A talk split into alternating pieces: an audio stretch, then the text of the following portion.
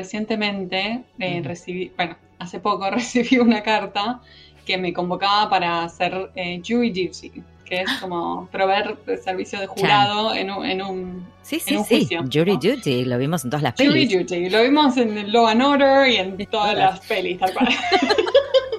Series, pelis, Eh, todo. No entendía nada cuando me llegó, me empecé a desesperar, no sabía cómo hacer. Bueno, tenía que mandar una carta para confirmar que podía ir. ¿Y cómo bueno, se selecciona eso? ¿Por qué es al azar? Es, que es al azar aparentemente. Pero vos vas eh, y, de- y, em, hay un grupo grande de personas, Y eh, te llaman a la, a la- a la- a la sala del juicio Ujú. eh, y te tenés como que presentar adelante del juez, del, del acusado, de los abogados y adelante de todos los que están convocados a jury duty. Convocan a más gente de la que necesitan porque Sí, sí, eligen eli- cuál va a ser el grupo. Eso también lo vimos en las pelis. Está, claro. Ujú. Pero yo eso no, no, no, no, no, no, no, no, sé, nunca hice la conexión, no entendía bien qué era. No, claro, claro. Entonces tuve que ir eh, y como nada, presentarme, decir quién soy, dónde vivo, a qué me dedico, qué sé yo. Bueno. Y había como treinta y pico de personas. Me eligieron. Elige- Yo digo, por ahí zafo. Este, No. Después dice, este es un juicio que va a durar cuatro días. Es un juicio criminal, es un homicidio, bla, bla, bla. Como que empezó a... Sí, mal, mal. No, no, o sea, no muero. me puede haber tocado nunca un parking ticket o... ¿No te podría haber tocado otra Pero- cosa? ¿Un, No. un estafador? Ponele. No, no, no, no. Un homicidio. Un homicidio me tocó. Este, y bueno, y mm, tenías que decir si, si ibas a poder dedicarte esos cuatro días a ir a duty. Eh, y bueno, nada, te- terminaron eligiendo a los 12 y, y ahí nomás pasamos a la otra sala y empezó el juicio. Y estás ahí con 12 personas, no podés hablar, no podés eh, hablar sobre el juicio durante, No nada. mientras transcurre el juicio, con nadie ni podés googlear sobre el juicio, ni nada. La idea es que como que seas, que un seas lo más paper. imparcial, Sí, claro. lo más imparcial y que solo eh, tomes la decisión en base a lo que está, la, la evidencia que te muestran, durante el juicio. Mm. ¿no? Eh, fue una experiencia eh, muy interesante, pero una de las cosas, y por eso te lo quería contar, una de las cosas que me pareció interesante es que cuando eh, te presentabas tenías que decir si ibas a necesitar algún tipo de asistencia, ya sea de intérprete o em, de auditiva. Y había, de hecho, una de las chicas que eligieron para ser parte del jurado em, tenía un problema auditivo. Le- Ajá. le- Y le facilitaron- un- sí, le facilitaron como unos, no sé, unos audífonos, una cosa eh, que Especial. se puso. Ajá. Especial, sí. Eh, pero nada, eso me, me llevó a contarlo acá. Ya, o sea, ahora ya está, ya pasó. ya pasó, ya puedo hablar del. ¿Apresaron al Durante- culpable? mientras- Marina. Sí, eh, sí. Porque algo muy interesante es que eh, tiene que ser eh, unánime. Si el caso es criminal, como era en Sí. este caso, era un homicidio, eh, tenía que ser unánime. O sea, las 12 personas que éramos parte de- del jurado teníamos que votar que era culpable. No, no- si alguien no votaba eso, eh, no se, se podía cerrar. ¿No tuviste Pues- ninguna duda? Sí, no, pero, pero- pero no pude casi dormir durante esa semana. Fue sumamente traumático. Muy traumático. Me estoy riendo, pero fue muy traumático. Muy de hecho, el juez. El juez, cuando terminó el juicio, nos vino a hablar y nos dijo, bueno, lo que experimentaron acá eh, fue traumático. eh, fueron, you, you've been traumatized. Nos dijo. Me muero, sí. Yo digo, bueno, por ahí es medio fuerte Y esa sí, palabra. porque te digo, muestran, te muestran, bueno, Pero no sé cómo no fue podía este. dormir. Post juicio tampoco podía dormir. a no escuchar, podía digo, se me ocurre, ¿no? Escuchás los testimonios, escuchás la evidencia, Sí. te muestran fotos, yo me muero ahí, no ¿Sí? sé. Es muy Sí, difícil. No, no, no. Y- Muy difícil. Muy y además sentís una- un peso enorme de que esta persona va a ir a cadena perpetua si, si vos votás que es culpable. O sea, tenés que estar Obvio. muy seguro. En- Claro, en- y, y es basándote en toda la evidencia heavy. que te dan. Pero sí, sentís como mucho el peso de, de- de que esta- la vida de esta persona depende de la decisión que tomemos. Igual ahora que me contás lo del jury duty, que de- en, en un- en el caso de la vida real debe ser muy pesado y la verdad que sí, nada, heavy, heavy. este heavy para vos, ¿no? Te mandamos un abracito a la distancia. Este, por el trauma. este, hay un capítulo de The Office que a mí me hace reír mucho porque el encargado de recursos humanos, que es como una persona como triste, Sí. gris, eh, sí, sí, lo llaman para lo eligen de jurado para el juicio eh, del Scranton Strangler, que es un estrangulador de ahí, de, de un lugar donde nunca pasa nada y un tipo que anda estrangulando gente. Y él está como feliz, es como que se ilumina porque le pasa algo maravilloso en la vida. Y todos van y le preguntan, tipo, "Esto, contanos, contanos. No, no puedo hablar y sonríe, como se le escapa la sonrisa de lo contento que está, que está en el centro de la escena. Es tan gracioso todo eso, porque este, lo pensás y decís, yo no querría Yo me estar sentí Yo no querría 100%, estar ahí. no solo que fue la experiencia más estadounidense que viví en mi vida, porque Total. literal me sentía en un episodio de Law and Order de Sí. todo el tiempo. Claro. Eh, pero era una película porque es como muy Una actuado película. todo también. La- Ah, los claro. abogados como que reactúan todo. Son re como- histriónicos, ¿no? Sí, y yo encima me senté en la primera fila, que después me arrepentí mal porque tipo el acusado estaba a dos pasos mío y a veces Ay, me miraba y yo me quería morir. si se va a acordar de mi cara, no lo saquen más de ahí. mal. Eh, Ay, nada, no. me agarró como una persecuta después. Ay, qué. No, Mari, po- posta, qué feo. Fue re fuerte, fue re traumático. Fue re Y traumático. que no Encima, puedes hacer la- la- caras, no puedes hacer nada, tipo, solamente te- puedes estar ahí No. como impávido, tipo escuchando y qué sé yo. Y no podías hablar del tema, entonces era como que estabas maquinando sobre eso todo el tiempo, porque como que re necesitas. Cuando sucedió el tema, yo no podía poder- dejar de hablar de esto. O sea, todo el mundo Obvio. que me hablaba, yo les contaba de mi chupi Como una hora sé. los tenía hablando de No sé, estoy en jury duty, no puedo. Y pero te dejan anotar igual, te dejan hacer notas, por ejemplo. Sí, sí, sí, anotarte sí, sí, cosas. tomás, tomás nota, sí, sí, sí. Ay, y yo estoy muy orgullosa, me sentí muy Sherlock Holmes, porque resulta que la víctima tenía la mayor parte de, de la- las heridas en el lado derecho del, del- de Del la cuerpo. cara, ¿no? Ah, de la cara. Sí, de ahí del cuerpo, pero de la cara especialmente. Y yo noté que el acusado era zurdo, y nadie se había dado cuenta. Y digo, I'm so proud of you. Y todos como que me miraron de tipo, wow, esta piba mira muchas películas de crimen, ¿o qué? Piensa sobre promedio, lee muchas novelas policiales. Claro, ¿qué onda? Pero nadie lo había notado. Y yo digo, como me parecía re importante que era zurdo, porque si sos zurdo, es como que si Sí, agarrás y atacás con esa mano. Claro. con, con la mano. Así que nada, eh, eso fue uno de mis descubrimientos y que tenía anotado en mis notas, ¿viste? Muy bien. Eh, pero después otra cosa eh, muy bizarra del, del- caso era que la, la única foto que teníamos de la víctima era una foto donde estaba un gato adelante de todo.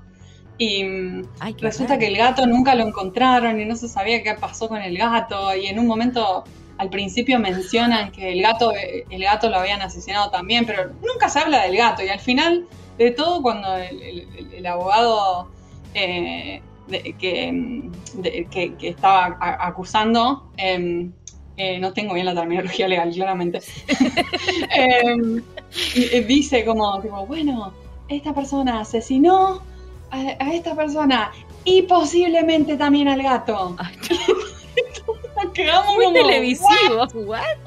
¿Y de dónde de salió eso? película, de película, de película. De hecho, el juez cuando nos vino a hablar después nos dijo, tipo, che, ¿ustedes qué piensan que le pasó al gato? O sea, que el juez también O sea, yo me río, pero fue muy traumático y muy feo quedó- todo, porque No, fue yo, traumático. no, yo no sé cómo, pero- cómo qué hiciste para controlar la cara. Yo creo que es- estaría todo el tiempo haciendo caras Ah, sentada ahí. No, pero ayudaba que estábamos todos con máscara. Estabas con, Claro, estabas con máscara por la pandemia. Y es, un poco, Eso ayuda. estabas como un poco más protegido de la protegido. circulación. Claro, Sí, claro, sí, claro. No, no, claro. Yo, yo voy en cana para hacer caras, tipo. O sea, creo que no. No sería una buena jury duty. Está tipo, ¡ah! Tipo, no. mm, haciendo gestos y exclamaciones. y tipo, oh, me mira, el acusado me mira. A mí yo me cago de miedo, boluda. Me cago de miedo. Sí, a mí me costó dormi- dormir por bastante tiempo después de haber hecho esto. O sea, me, me gustó ser parte de la experiencia porque entendí mucho mejor cómo funciona el sistema jurídico acá en Estados Unidos, que fue muy interesante. Obvio. Eh, como experiencia fue muy interesante, pero fue traumático. Fue literal, quedé traumada. No, me muero, me muero de risa, me muero de risa. Bueno, y a todo esto terminamos hablando del jury duty porque hoy tenemos un especialista en traducción jurídica y abogado. además. Ujú. Nada, o sea, Sí. no tiene nada que ver con el jury duty en realidad, pero sí, en algún punto sí. Pero jury duty, traducción jurídica, Jurí, jurídico, están, están en la misma. jurí, ¿no? jurí, están por ahí, Jury- están por ahí. Algo tiene que ver. Están hermanados de alguna manera. Así que vamos con Ricardo Chiesa.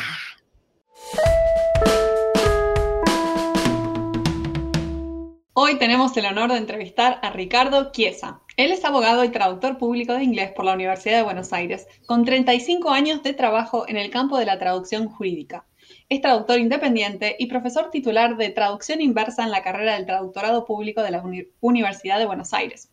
Sobre la base de su trabajo diario en el área de la traducción jurídica, ha diseñado y dictado más de 130 cursos y seminarios sobre traducción, tanto en la Argentina como en el exterior. Este es un breve muy breve resumen de la increíble biografía de Ricardo.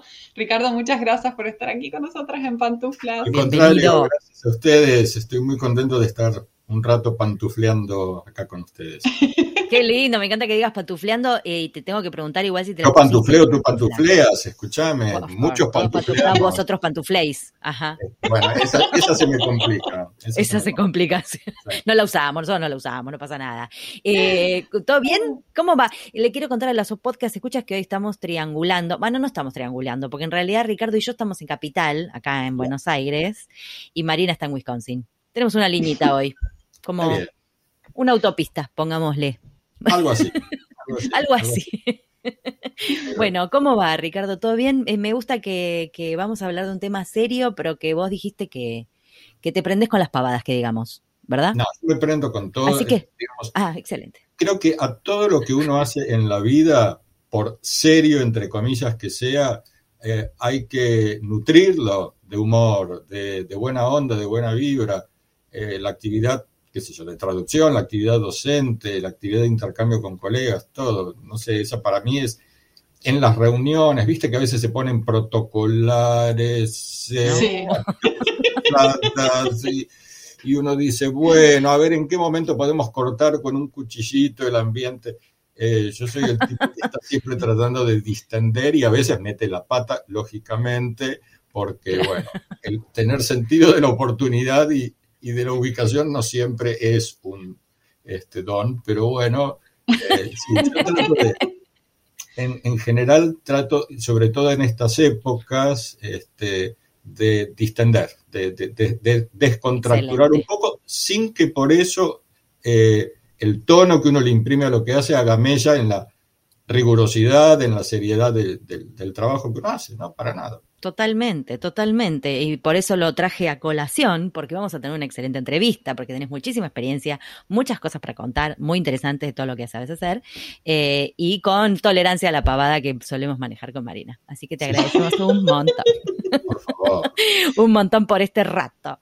Eh, bueno, sabemos que, eh, bueno, te dedicas a la traducción jurídica, ¿no? Principalmente. Sí, desde hace 35 años, aclarar que empecé a los 5, como para que por lo menos digamos, este, la gente haga un cálculo, porque cuando uno dice 35 años en la traducción jurídica, dice, claro, tiene 104 ya más o menos. Ah, qué bien se mantiene, claro. Claro, arranqué a los 5, digo, ¿viste? Claro, arrancó de jardín. un jodido, ¿no? Tipo a los 5, imagínate ya en traducción jurídica. Intolerable, intolerable. Complicado. bueno, este, no importa los años, no importa, mucha ah, experiencia en traducción jurídica. Este, y sabemos que eso requiere mucho conocimiento técnico, ¿no? O especializado. Y hay mucha gente que piensa eh, que es necesario ser abogado para hacer traducción jurídica. ¿Vos tenés opiniones al respecto? Sí, sin duda, porque es una pregunta que se plantea muy a menudo, nos la hacen a quienes somos abogados y traductores públicos y la respuesta es un rotundo no.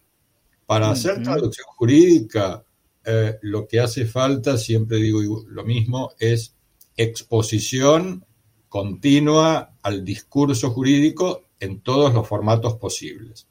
Porque cuando uno habla de lo jurídico, no habla de un bloque eh, enorme, indivisible, sino que habla de distintos tipos de discurso, ¿no es cierto? Es decir, vos lees una ley que tiene discurso regulatorio, normativo, y le vas a encontrar un tenor, una manera de estructurar el discurso muy distinta de la que tiene, por ejemplo, un artículo de doctrina o una sentencia eh, dictada por un juez o cualquier otra resolución o cualquier comentario que haga un abogado en su sitio web, en el de su estudio. Eh, viste que sigue existiendo los blogs están, bueno, un poquito cayendo en desuso, pero hay newsletters, hay eh, boletines, ¿no? Que publican los estudios, sobre todo los más grandes, para sus clientes o también para los colegas.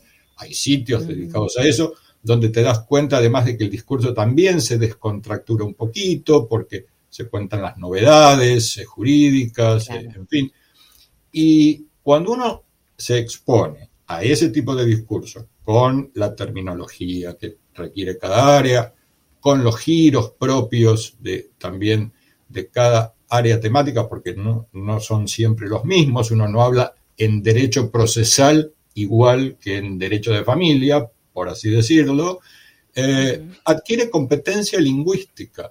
Es decir, ah, lo que hace falta es seleccionar áreas, eh, estudiarlas, que es lo que se propone en las carreras de traductor público en general, y hacer también o, adoptar un enfoque comparativo, comparar entre las dos comunidades que eh, pertenezcan a tu par de idiomas. En mi caso es inglés, pero bueno, y en mi caso además es castellano de la Argentina, normalmente inglés estadounidense, pero bueno, yo traduzco eh, al y del inglés de distintas este, comunidades y también del español, sobre todo traduzco al inglés, ¿no es cierto? Pero del español de distintas comunidades de, habla hispana, de, toda Hispanoamérica, de España sobre todo mucho. Entonces, cuanto más lees, cuanto más comparás, más herramientas adquirís. Luego está la formación también, además de la sistemática que te da una carrera, la asistemática. Yo soy un muy, soy muy hincha y muy eh, impulso mucho el autodidactismo, ¿no? Eh, sentarte, hoy tenemos este recurso inapreciable de que podemos consultar el sitio web que se nos antoje con un solo clic. En general las conexiones son mucho mejores hoy que hace 10, 15, 20 años. Tal cual. Y podemos acceder a legislación, a, como te digo, sentencias, a eh, toda la doctrina, monografías, eso que llamamos papers que se presentan en congresos, a, sitios de empresas donde las empresas grandes publican sus novedades también económico-financieras y jurídicas y tomar la temperatura de eso, de cómo es ese discurso, cómo se hilvana, cómo se elabora, qué terminología nueva surge y comparar con el propio. Es un laburo, obvio, es un laburo diario de comparación y de compenetración, pero se adquiere. Yo tengo colegas excelentísimos en traducción jurídica que no son ni se les ocurrió nunca ser abogados. Ser abogados. es como cualquier especialización. Es, pero obvio, porque claro. lo dije en otra entrevista, si sos te dedicas a hacer traducción en petróleo, tenés que ser ingeniero químico. Si te dedicas a hacer medicina, tenés que ser médico. lo que vos necesitas es tener una red de consultas con especialistas, lógicamente, pero los mismos abogados, oíme, porque seas abogado, no dominás todas las áreas del derecho, ni mucho menos. Entonces, vivimos consultando con otros especialistas sobre, qué sé yo, un texto que no entendemos del todo, una institución nueva o una que mm. se le parece a esa que nos parece equivalente funcional, pero no tanto, que, y bueno, armando esa red también eh, uno va formando, digamos, una, base de sustentación. Así que de ninguna manera, de ninguna manera, en la Facultad de Derecho de la UBA se cursan muchas materias eh, de, de Derecho junto con los alumnos de la carrera de abogacía. Entonces, claro, claro. sencillo el camino y a muchos alumnos y alumnas les encanta lo jurídico y por lo tanto deciden seguir y también recibirse de abogados. Y obviamente es un plus eh, innegable si vos tenés la formación jurídica, vas a tener una perspectiva distinta, vas a tener una posibilidad de, digamos, ingresar en, en lo jurídico con más armas, con más herramientas pero no está pensada la traducción como actividad comunicativa sobre la base de esa formación. de ninguna manera. Te suma, te suma, pero no es necesario. Absolutamente. no. Es más claro, más claro imposible. Maravilloso. A mí me gustaría que hablemos, Ricardo, del tema del plain language, que ahora se está hablando un montón en nuestra profesión. Y quería ver si habías observado eh, que en el lenguaje jurídico eh, si fue evolucionando en este sentido. Mira, ahí hay que hacer una distinción entre los dos idiomas, en este caso, insisto, yo hablo de inglés, cada colega que escuche claro, cierto. pensará a partir de su lengua segunda, ¿no? En inglés el, el, movimiento ya tiene unos 50 años de evolución y está claro que dio frutos en muchos ámbitos. Pero a su vez hay que hacer otra distinción. Uno es lo que es la comunicación entre técnicos o especialistas. Es decir, cuando un abogado se comunica con otro abogado o un abogado con un juez. Y otro es el ámbito de la comunicación entre el especialista, experto y el lego o semilego, como en general es lo que acá llamaríamos el ciudadano común, que es lo que nos pasa también. Ponele, en el caso de la medicina, cuando vamos a consultar a un médico y nos explica cómo puede para que entendamos qué problema tenemos, ¿no es cierto?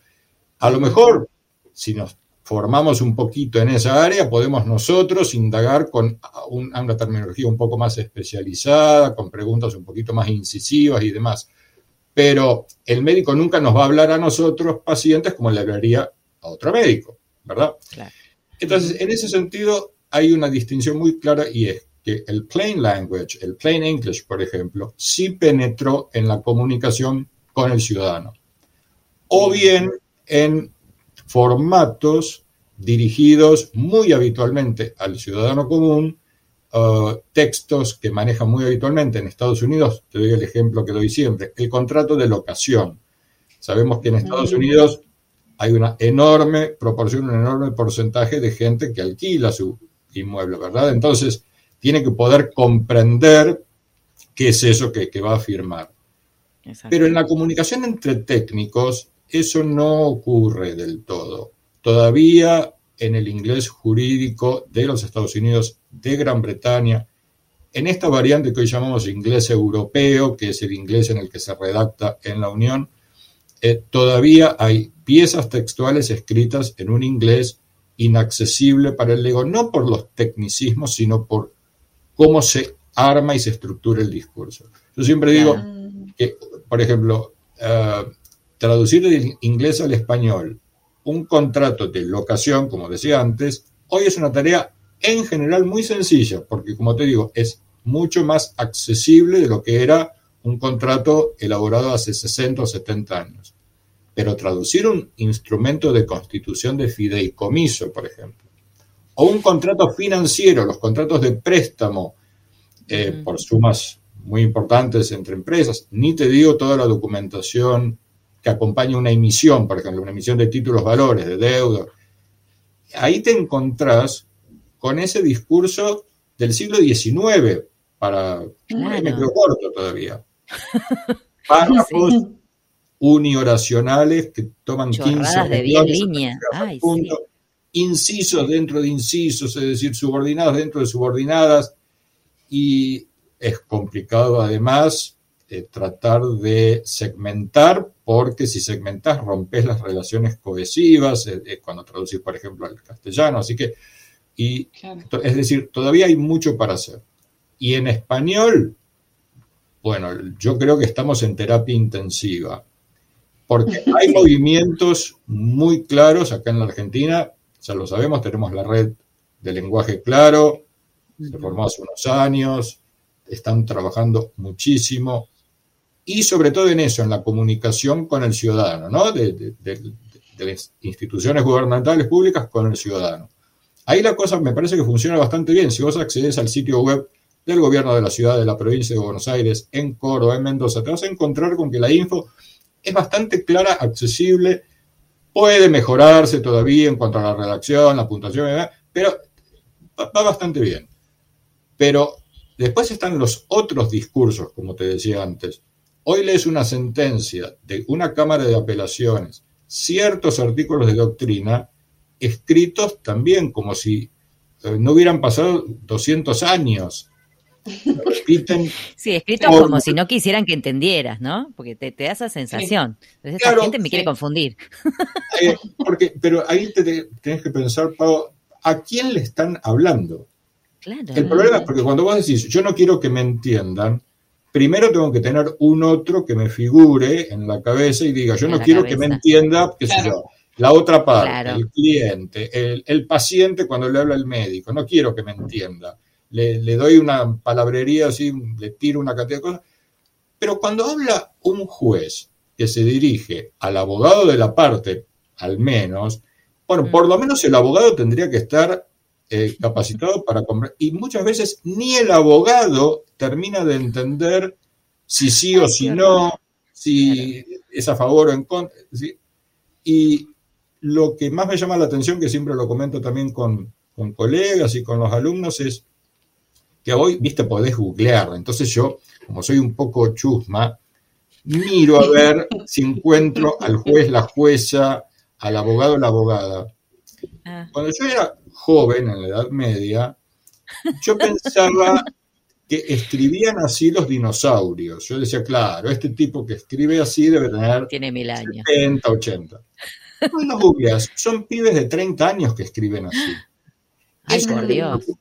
Es decir, que hay una herencia de la que no quieren deshacerse. ¿Entendés lo que quiero decirte? Que de generación en generación de operadores jurídicos, llamémosle, abogados, jueces, fiscales, pasan estas costumbres, estos hábitos, y es muy curioso que chicos de 30 años, que seguro 35 en su, chicos, bueno, jóvenes en su ámbito extra profesional no hablan de esa manera, es como que se ponen un traje de hermetismo, de oscuridad, porque les parece que eso es más serio, o que les da, sí, sí. Claro, es que tradicionalmente siempre se hizo así, así que no cuestionemos, le seguimos dando así, porque así es como hay que hacerlo. Exactamente. Y eso a mí no me van a tomar en serio por ahí. No, me van a tomar en serio. que hay algo de eso. Soy más confiable si digo, por ejemplo. Si hablo como mi abuelo. Desde este atalaya, escucha esta, desde este atalaya no hay óbice para que. Espera, espera. Desde este atalaya para decir bueno, con este punto de vista, pero desde este atalaya se puso literario mal. atalaya y yo veo media lunas, sorry. No hay, sí, para, yo no, atalaya media luna. Yo atalaya ya me fui a Mar de Plata, ya está. Me perdí. No hay óbice para, para un poco. Y cuando te repito, buscas, es una persona de 35, 30, 40 años, decís, no. podés hablar así. No, necesitas hablar así para ser creíble no necesitas hablar así, expresarte así, para que tenga peso y contenido lo que estás generando. Ahora, permíteme que te haga una, última, un último comentario. Está bueno el, todo el movimiento del lenguaje claro, hay que seguir, seguir, seguir, y yo estoy re a favor. Pero a veces muchos me dicen, a vos no te interesa el lenguaje claro. Sí, me, me interesa y muchísimo. Lo que digo es que a los alumnos de traducción, sobre todo en inversa, por ejemplo, ahora que hablábamos del discurso español, no hay que presentarles textos eh, predigeridos, textos lavados. Hay que presentarles esta porquería. Hay que presentarles estos textos así escritos porque es lo que hay para traducir. Es, lo que con lo que se van a encontrar. Claro, si yo tengo un texto perfectamente escrito según las normas del lenguaje claro, con oraciones que no tengan más de 10 palabras, la puntuación perfecta, pues decir, qué lindo que es, qué, qué bueno que es hacer jurídica. Cuando salís al mercado y tu primer laburo es, por ejemplo, una sentencia de una Cámara de Apelaciones en lo civil, te querés matar porque no tiene o tiene muy poco que ver según el juez. No vamos a las generalizaciones son todas injustas hay jueces que redactan muy bien, por supuesto, y tenemos, por ejemplo, una Corte Suprema en la cual los fallos de los últimos años, la verdad, se pueden leer con, agrado, va. Pero te encontrás con otros que, siguen escribiendo de una manera y cuando lo tenés que traducir, por ejemplo, al, inglés, eh, es lo que hay, ya no, no, se puede modificar, no puedes llamarlo al juez y decirle, no me lo vuelve a, a, armar para que sea un poquito más claro, ya está, ya, existe así. Ya está. sí, no, te iba, a, decir que esto del lenguaje claro, además, me parece que en el ciudadano común, en una persona común, por ejemplo, el ejemplo que dabas del contrato de locación, yo recuerdo hace unos años alquilarle el departamento a una persona y esa persona, ella se sentía como, ¿cómo te puedo decir? Como bruta, como ignorante, porque ella no entendía el contrato que le había hecho a la persona, le había contratado a un tipo que le decía, le decía, léelo porque yo realmente esto no lo entiendo. Y me pareció como muy triste que alguien sienta que no puede leer un documento y, está alquilando un departamento. Es una locura. Lo bueno que afecta a tu vida diaria. Exacto. Porque además la pone en un lugar de, de, de desconfianza, de, no sé, entró, e, e, ella yo la veía que se ponía como mal, digamos, y digo, esto no puede ser. Y vos lees los contratos de locación y a veces son como, ¿pero qué me quiso decir? ¿Que pinte el departamento o no? O sea, te, volvés, te volvés medio loco. No, mira, en Estados Unidos y en Gran Bretaña también, hace ya muchísimo tiempo, no sabría decir yo cuándo arrancó esta, este hábito, pero existe la costumbre, ustedes saben, de definir. Es decir, cuando aparecen términos más o menos técnicos, no necesitan ser muy técnicos. A veces van al extremo de que definen la palabra person. ¿Qué, se entiende por persona? Bueno, si es solo una persona jurídica, si es persona jurídica y humana, en fin, bueno, lo que fuera. Pero hay una, una serie de definiciones al principio. Y esas definiciones se supone clarifican, amplían y por lo tanto hacen más accesible el texto para una persona que no está formada. En la Argentina esa práctica no está tan, lamentablemente, tan difundida, salvo en contratos muy elaborados, muy sofisticados, como pueden ser, te repito, los contratos financieros. Pero en los contratos habituales, como ponerle una locación, un comodato cuando te mudas y tienes que dejar ese mes más tu, tu inmueble, o no hay una práctica de definir qué cuernos es un comodato. Viste que la gente dice, ah, me mudé, hacemos un comodato. Y y la gente entiende que tiene que ver con cómodo, con no, no sabe con qué relacionarlo. Pero entonces necesita siempre al técnico al lado que le explique. No está mal, pero cierta eh, documentación que hace a la vida eh, diaria del ciudadano común, los resúmenes de tarjeta de crédito, las pólizas de seguro de tu caso, que sea el más sencillito, el combinado familiar, tienen que estar redactadas eso, esa documentación tiene que estar en un idioma que sea accesible y, como digo, por ejemplo, con definiciones previas que te permitan acceder a esa maraña. Entender, claro, exactamente. Eh, bueno, quiero retomar lo que comentaste antes de la traducción inversa, porque vos dictás la materia traducción inversa en el traductorado. Em, a nosotros nos encanta esta faceta, así que vamos a exprimir toda la información que nos quieras dar al respecto.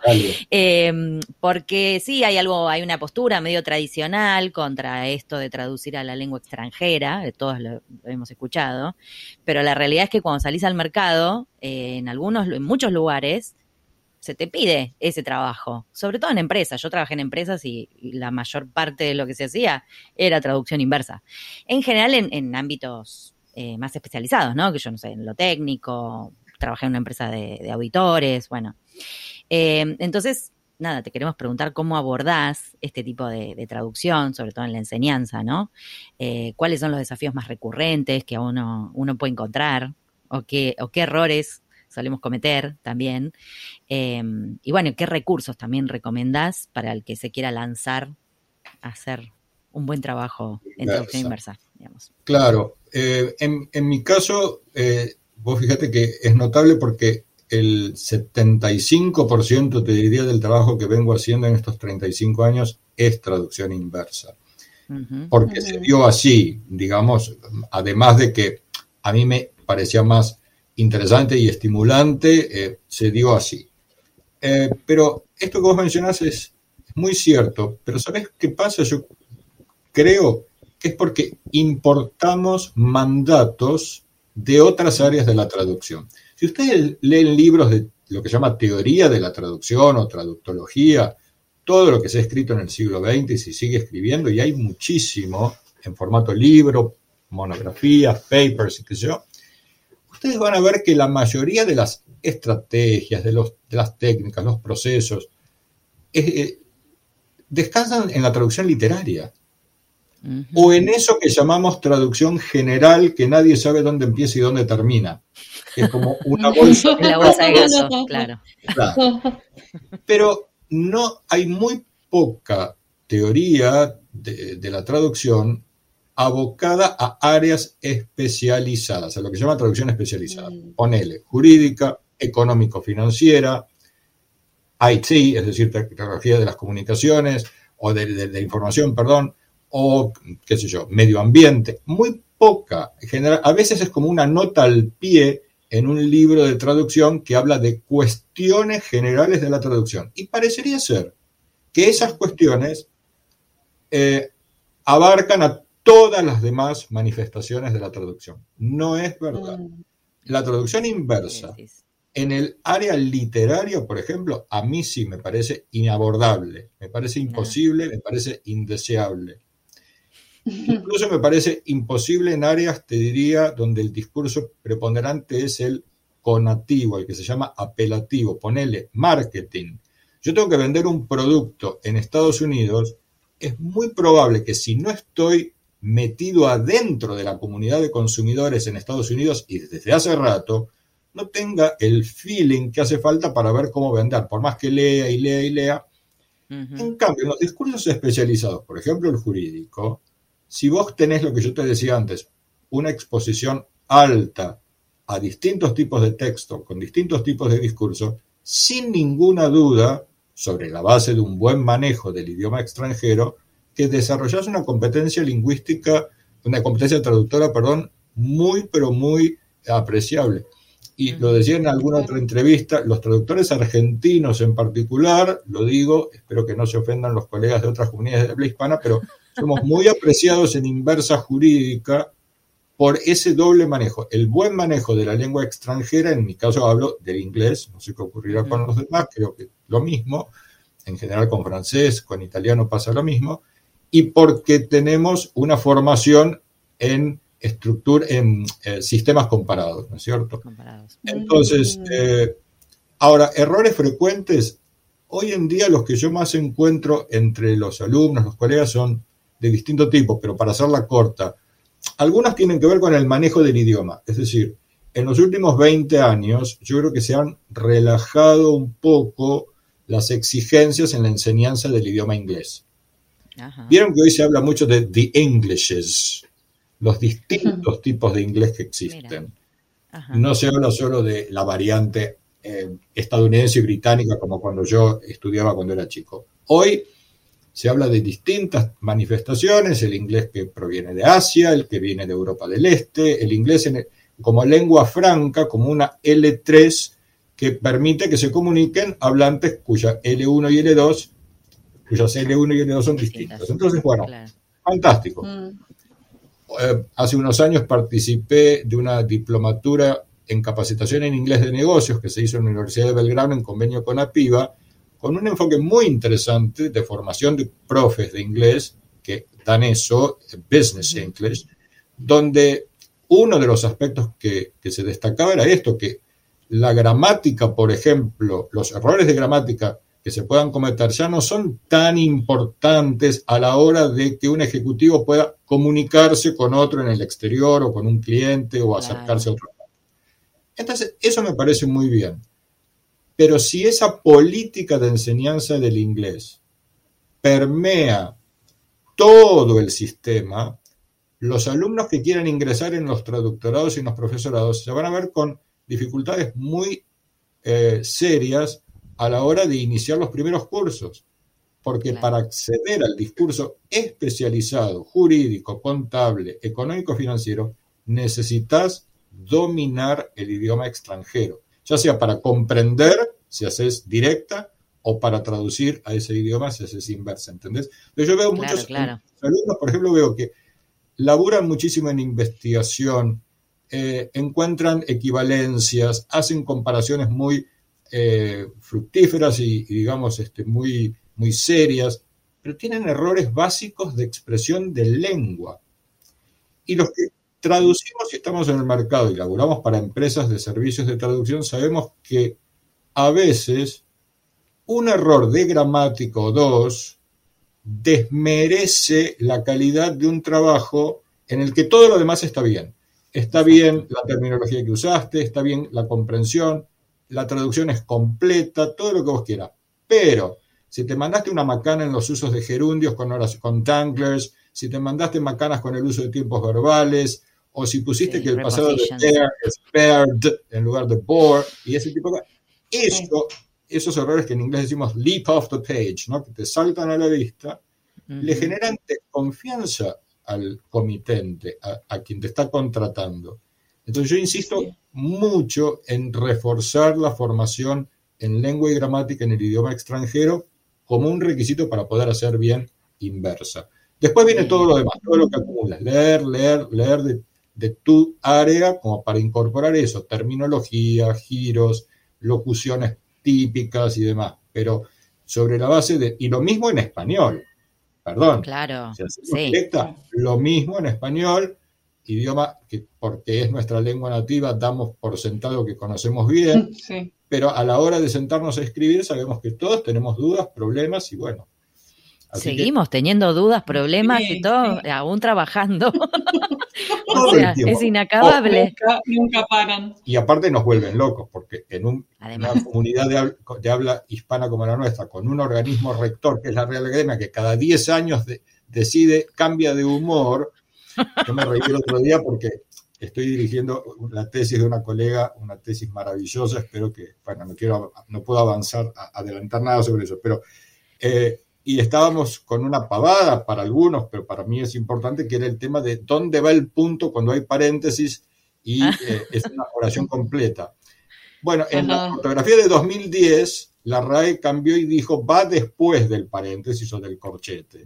Y a mí me sigue mm. pareciendo una porquería, me parece una solución ridícula. Vos lee Borges, Abelardo Castillo, la literatura que te guste previa al 2010 todos ponían el punto dentro del paréntesis, era el, texto completo, entre paréntesis, un inciso completo, quiero decir, igual que en inglés para el caso. Y a mí me cuesta acostumbrarme, cada tanto voy y consulto, voy a ver qué dice Fundeu, no, y Fundeu dice más o menos lo mismo, qué sé yo. pero digamos, todos tenemos dudas, ¿no? Si tal palabra está aceptada, si no está aceptada, y si está aceptada como extranjerismo, que la ponemos con cursiva, la, la o la ponemos en redonda y bueno, en fin. Yo hoy me encontré, mira, hoy me encontré buscando en el diccionario, porque yo busco el diccionario constantemente porque cada vez por tres tengo alguna duda, porque no, no me queda todo, todo, todo, todo en la cabeza, más vale. Este, buscando la palabra entreverar, porque para mí era como un argentiní. Y resulta que no. Mira lo que me enteré. Viste, todos los días se aprende algo nuevo.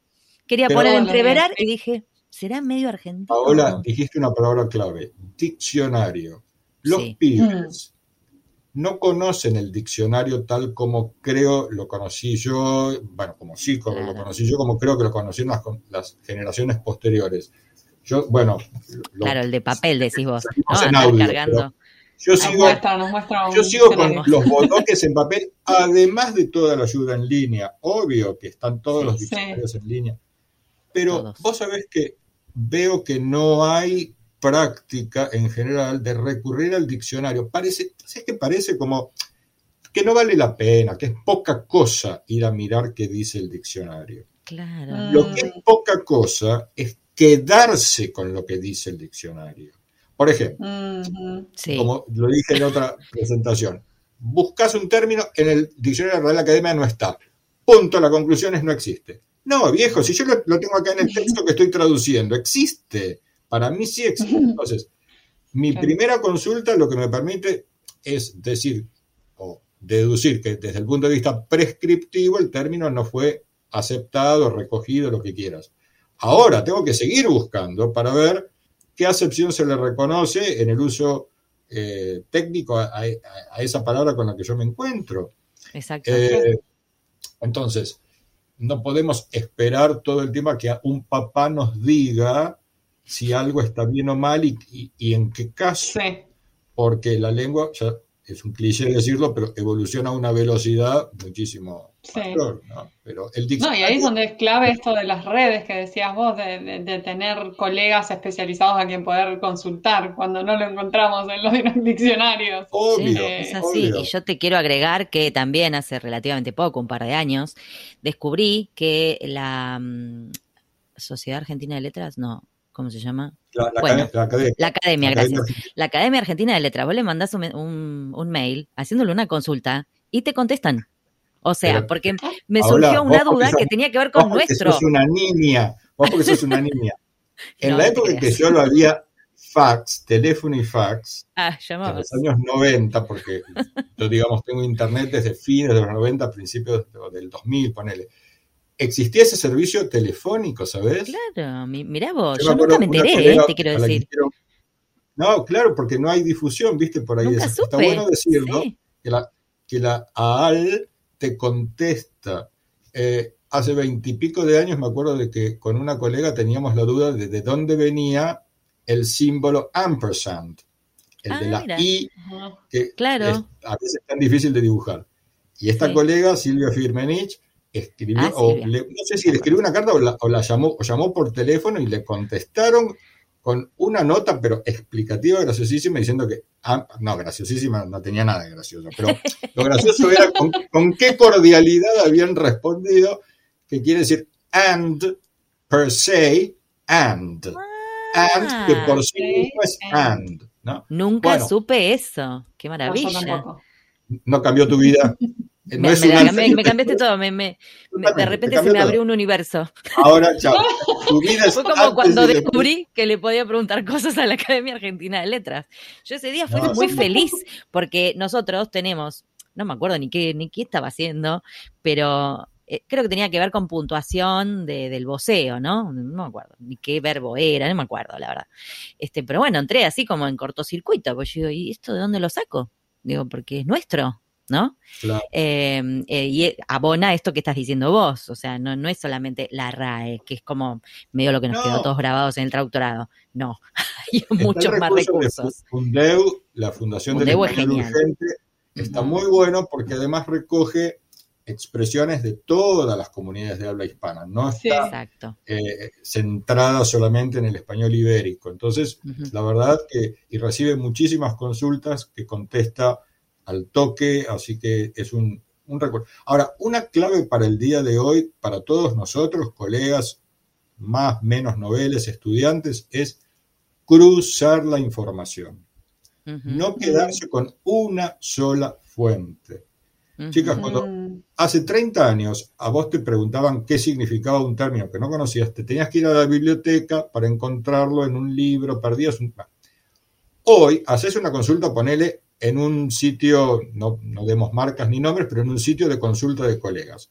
Alguien dice, esto se dice así o significa tal cosa. Ok, seguí el viaje, busca esa Mm. frase eh, en sitios confiables de la comunidad a la que se refiera, eh, oficiales si es posible, o empresas de magnitud, de envergadura, que tengan también una buena reputación, para tratar de verificar que eso sea así. Consultar con alguna otra persona. Es decir, también, así como hay una red de contactos, tiene que haber como una red de en la búsqueda de la información. No hay que agotar. Estamos todos cortos de tiempo, pero más cortos de tiempo estábamos antes cuando ya te digo, tenías que ir a la biblioteca, quedarte horas, esperar que te Sí. dieran un libro y volver. Ahora con un clic, Estamos acostumbrados a todo instantáneo ahora, claro. obvio, sí, sí. pero, pero si vos haces acostumbrados. ecuación, Marina, en, el- en la misma o en mucho menor eh, tiempo, podés hacer esto que yo te digo con Sí. estratégicos. Lo que hay que entrenar Que es la- además es necesario porque es posible que tengas que justificar también, ¿no es cierto?, por qué elegiste tal término. Tal ¿Y qué le vas a decir? Porque alguien en, esta cual. red social me dijo en un comentario, no, no da. Muy que poco tener- serio. Tienes que poder citar alguna fuente oficial. Exactamente. Sí, Y sí, eh, sí. justamente ese es un, un tema en la traducción pública, por ejemplo, donde uno no puede citar fuentes exógenas, digamos, sí puede en una nota en la que exprese el alcance de algo, citar una fuente eh, que sea consultable, es decir, que sea accesible, por ejemplo, una publicación digital. Entonces, esa estrategia de búsqueda también hay que entrenarla y para eso hay que sentarse unas horitas todas las semanas, aunque uno no tenga laburo, a ver qué hay, a ver qué hay. ¿Viste como cuando pones la tele y decís, a ver qué hay hoy? Haces zapping. Bueno, haces zapping de sitios web interesantes para el futuro, para lo que te pueda llegar a las manos en tu área de, de trabajo. Siempre tenés que ceñir más o menos si haces finanzas, si haces este, Claro. seguros, si haces, bueno, lo que fuera Lo que sea. También está bueno quizás cuando, cuando encontrás eh, fuentes confiables y tienen la posibilidad, no sé, de, poner, de activar notificaciones o newsletters o ese tipo de cosas, también sirve en todos los ámbitos. Eh, Todas las que este, traen novedades del castellano, del español, novedades del inglés, los nuevos términos. Sí.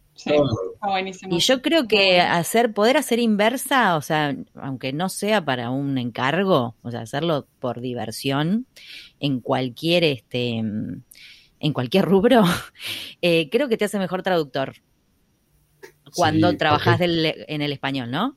Eh, porque hay algo que te obliga a ver esas estructuras, o sea, todos hemos estudiado estructuras comparadas y qué sé yo, pero es como que la práctica te, te obliga a repensar no sé, siento yo que te genera neuronas. Sí, claro, porque hay otras estrategias de, cómo se, vierte la información. Fíjate que el inglés tiene, por inherencia al idioma, otras estrategias para la síntesis.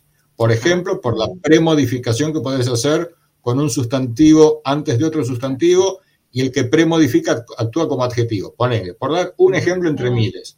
Cosa que en castellano no, es una estrategia de la que no disponemos. Tenemos que usar preposición tras preposición para unir frases nominales.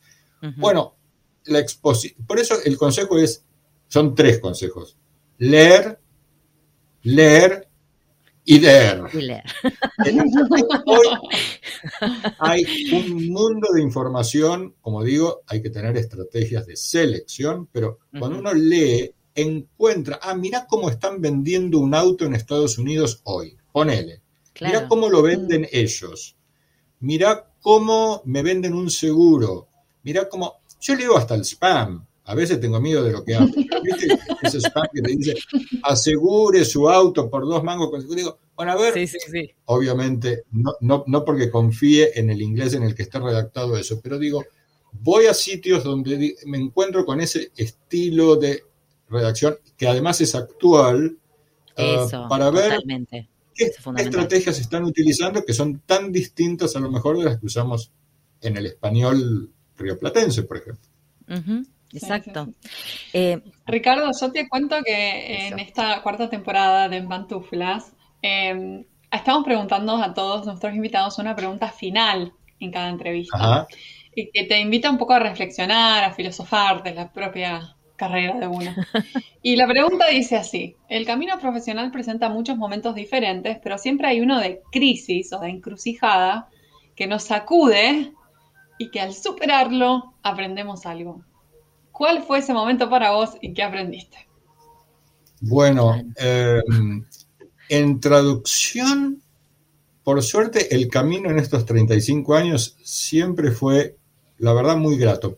Pero te puedo contar una experiencia. Cuando yo tenía más o menos 10 años de, trabajo, ah, en la segunda mitad de la década de los 90, venía trabajando para un cliente institucional, no, no voy a dar datos, ah, de manera muy regular, haciendo un trabajo mensual grande de marzo a diciembre todos los años, que al principio me parecía muy interesante, muy estimulante, con eh, conceptos y terminología nuevos y demás. Hasta que llegó un momento en el que todo se parecía a todo. Esa traducción era siempre de inglés a español. Todo era como una copia de lo que yo había hecho el año anterior o unos meses antes. Era como que se rumiaba la información y más o menos se la eh, reorganizaba para volver a presentarla. Y entonces me pregunté, ¿cuánto tiempo más voy a aguantar yo hacer algo que no me parezca creativo?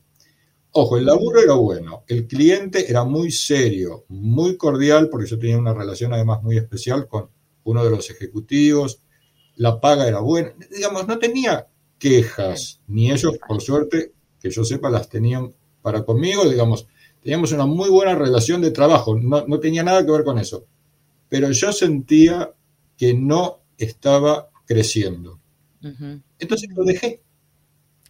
Eh, fue una transición eh, bastante fluida, lenta.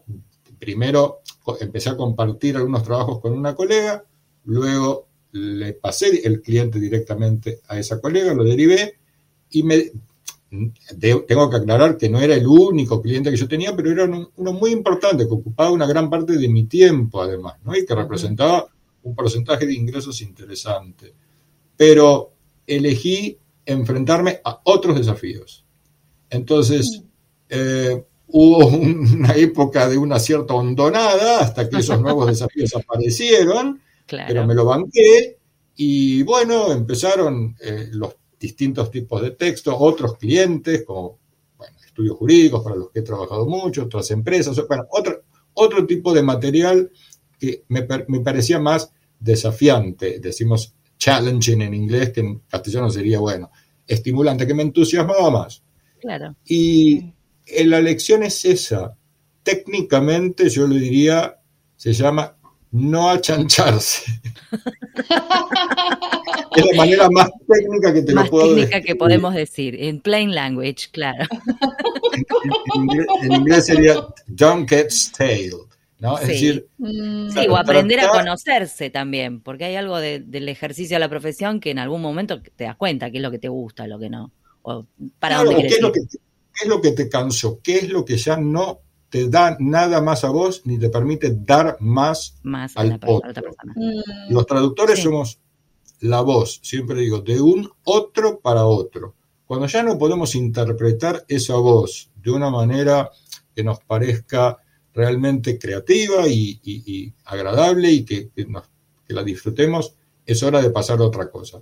Quienes me escuchen dirán, pero oíme, en estas épocas en las que el trabajo a lo mejor no abunda en todas las áreas, es un lujo que uno no puede darse. Es verdad, hay que, hay que ir tratando de regular eso, pero cuando uno ve que hay otras oportunidades, aunque le den miedo, tiene que tratar de conquistarlas, procurarse la ayuda de algún colega, de algún mentor, de alguien que le pueda dar una guía, pero ahí donde ves que ya estás eh, donde ya no podés dar más de lo que venís dando y eh, el trabajo se transforma en una rutina puramente, hecha puramente de oficio, creo que hay que cambiar. Muy bueno. El otro día leí la frase, eh, personal fulfillment is on the other side of fear. Y es tal cual esto que estás diciendo. Total, sí, es total. Sí, me pareció un excelente consejo porque es eso, a veces es el miedo nomás lo que te detiene. Pero la realidad es que esta cosa que uno, cuando entra uno en, automático, tampoco está dando lo mejor de sí, quizás, ¿no? Entonces hay algo ahí que ya es como, es como ese novio que es el mejor novio que podrías tener, pero que no va, y decís, güey, pero tengo que... una hora que I'm sorry. tenés que mirar un poquito al costado y decís, a ver qué me estoy perdiendo. sí, me estoy perdiendo, yo sé que me estoy perdiendo algo, besis, vas a encontrar a alguien que te quiera más. Paola, yo espero que este sea tu segundo moment of awareness en el programa. El primero, no me acuerdo con qué fue. Ah, con Ampersand, que te cambió la vida, te cambió el muchos, el de Ampersand y que, te contestaban por teléfono a la que letras. Muchos. Eso, me enseñaste muchas cosas, Ricardo. Sos muy bueno. Y ahora esto, eh, para que me perdone tu novio, no sé, yo no lo conozco, pero No, este es el que que, que este ah, este queda. ah, no, no, este se queda. Le pasó a otros este eso. Es el, este, este es el que vino. Este no me saca más de encima. No, y aparte, viste que cuando uno traduce y traduce y traduce y traduce mucho de algo que se hizo, viste que uno se enamora de lo que hace. Sí. Que ya lo revisa como diciendo, ah, pero obvio. Que Está bien, esto lo hice bien. Ah, no puede estar mejor. Mentira, todo lo que hacemos siempre puede estar mejor. Si lo mirás con ojo mm. crítico al día siguiente, ponele a la semana siguiente para hablar en serio, te das cuenta de que podía tener otro vuelo, de que podía tener otra vuelta, podía ser más conciso, qué sé yo, un montón de virtudes que eso que hiciste con tanto oficio, entre comillas, no tiene. Entonces, está bueno, como decía, no, no quedarse, no quedarse. Not a chanching yourself. Me encantó. Don't yourself. Not. Don't be ha sido un placer eh, charlar con vos, Ricardo. Muchas gracias por su Muchas gracias, Ricardo. Te mandamos un beso. Para, para todos los que nos escuchen. Hasta pronto. Gracias, un beso.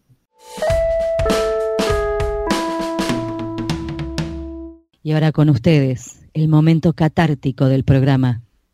Los invitamos a escuchar al traductor karaoke.